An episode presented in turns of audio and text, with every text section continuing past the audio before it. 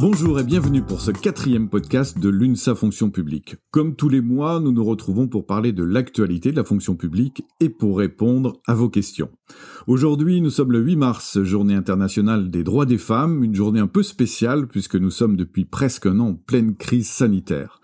Nous allons donc faire le point sur la place des femmes dans la fonction publique dans ce contexte avec Sophie Huneau, secrétaire fédérale de l'UNSA Territoriaux. Bonjour Sophie. Bonjour. Alors ce 8 mars 2021 est particulier, nous sommes pratiquement un an après le premier confinement.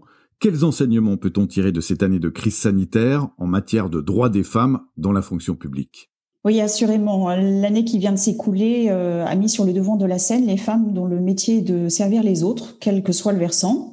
Euh, à l'État, par exemple, pour le personnel de l'éducation nationale, majoritairement féminin, à l'hospitalière, pour euh, le personnel soignant, administratif ou d'entretien, à la territoriale, dans les EHPAD, dans les écoles. Toutes ces femmes, mais aussi les hommes concernés, quand bien même ils sont moins nombreux sur ces métiers, ont œuvré pour maintenir le service public dans des conditions difficiles, voire extrêmement elles et ils ont démontré une grande utilité et pourtant, ces métiers ne sont pas correctement rémunérés. Le fait qu'ils soient occupés majoritairement par des femmes y est pour quelque chose. Effectivement, ces métiers ont été mis en valeur pendant le plus fort de la crise. On se rappelle tous des applaudissements pendant le premier confinement pour les remercier de leur engagement.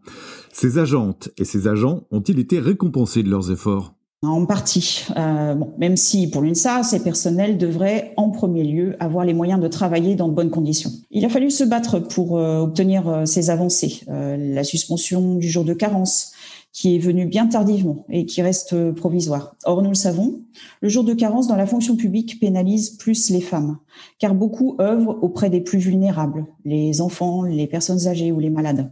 Ainsi, les arrêts maladie résultent le plus souvent de leur activité professionnelle. Deuxièmement, les primes Covid pour les agentes et les agents sur le pont lors du premier confinement, mais qui ont été diversement appliquées euh, selon les versants. Et puis le Ségur de la santé, négocié puis signé par trois organisations syndicales, dont l'UNSA, euh, qui constitue une avancée en termes de rémunération pour les personnels hospitaliers et des EHPAD.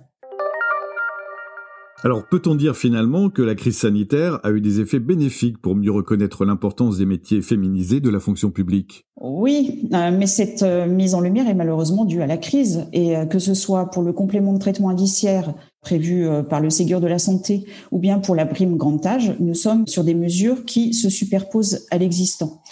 Ce qu'il faudrait, et l'UNSA le revendique depuis longtemps, c'est une revalorisation des grilles indiciaires et des déroulements de carrière de ces métiers. Un exemple le déroulement de carrière des ADSEM. Euh, vous savez, ces personnels de la fonction publique territoriale qui œuvrent auprès des enseignants euh, dans les écoles. Ils dépendent de la filière médico-sociale agents de catégorie C. Leur déroulement de carrière, d'ailleurs euh, très bridé, les fait passer en catégorie C+, dans la filière technique. Puis, dans de rares situations, en catégorie B, dans la filière animation. Aucun autre métier n'a un tel déroulement de carrière. Il n'y a que pour les femmes que l'on a une telle inventivité. Il faudrait que l'on parvienne enfin à un plan d'action national, comme l'UNSA l'a demandé lors des négociations de 2018. Au-delà des questions de rémunération et de carrière, que nous révèle la crise sanitaire en matière d'inégalité entre les femmes et les hommes? Le télétravail s'est développé de manière très importante et qu'avons-nous constaté euh, Que les femmes étaient particulièrement mises à l'épreuve? Assurer leur travail, assurer le travail scolaire de leurs enfants, assurer les tâches ménagères et même, euh, même assister les aînés. Le tout en restant chez elles, sans frontières entre ces différentes activités. Cette période a été éprouvante et on doit impérativement tirer les leçons. Télétravail ou pas, cela repose la question de l'articulation des temps entre la vie professionnelle et la vie personnelle. Depuis le protocole d'accord de 2013, les employeurs publics sont invités à élaborer des chartes des temps. Le nombre de ces chartes au niveau national est tellement maigre que personne n'en communique les chiffres alors qu'un premier bilan aurait dû être fait dès fin 2013. Alors comment, à votre sens, cette articulation doit être abordée pour qu'elle devienne effective, plus concrète? Nous sommes encore en période de construction des plans d'action égalité pro euh, dans la fonction publique. Il faut pousser les négociateurs à y inscrire l'élaboration d'une charte des temps. C'est un outil qui pourra déterminer des règles simples pour permettre une meilleure articulation des temps qui est souhaitable pour les femmes, mais pour les hommes aussi. En France, c'est vrai, nous avons la culture du présentéisme qui, consciemment ou pas, jouent un rôle actif dans le déroulement de carrière des hommes. Les femmes qui sont en charge de famille ne peuvent pas se le permettre.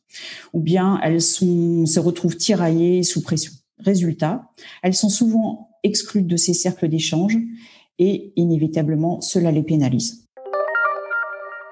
L'égalité professionnelle ne progresse pas assez vite et c'est une raison parmi tant d'autres. Mais vous semblez dire que finalement, en défendant l'égalité professionnelle entre les femmes et les hommes, les hommes auraient aussi à y gagner? Ah bah c'est une évidence. À l'UNSA Fonction publique, depuis les négociations qui ont conduit aux accords de 2013 puis euh, ceux de 2018, nous avons toujours veillé à avoir une délégation paritaire. Elle est conduite euh, par Alain Parizeau. Au début, nous étions la seule organisation syndicale à le faire. Et puis, petit à petit, nous avons vu euh, des hommes d'autres organisations y participer. Vous savez, la construction de l'égalité professionnelle ne doit pas se faire contre les hommes. Mais avec les femmes et les hommes, c'est très important. Je voudrais donner un autre exemple. La neutralisation de la période de congés parentaux sur la carrière.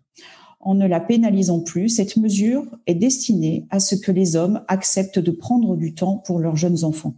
C'est donc une mesure favorable pour les femmes et pour les hommes. Il ne faut pas oublier que les nouvelles générations appréhendent différemment leur vie professionnelle et sont sans doute plus disposées à ne pas tout y sacrifier. Ce sont donc des mesures d'avenir et l'UNSA continuera d'y contribuer. Merci Sophie Huneau, merci à tous de nous avoir suivis pour ce quatrième podcast de l'UNSA Fonction Publique. Abonnez-vous pour le recevoir tous les mois. N'hésitez pas à nous laisser vos questions, vos interrogations sur le site de l'UNSA Fonction Publique.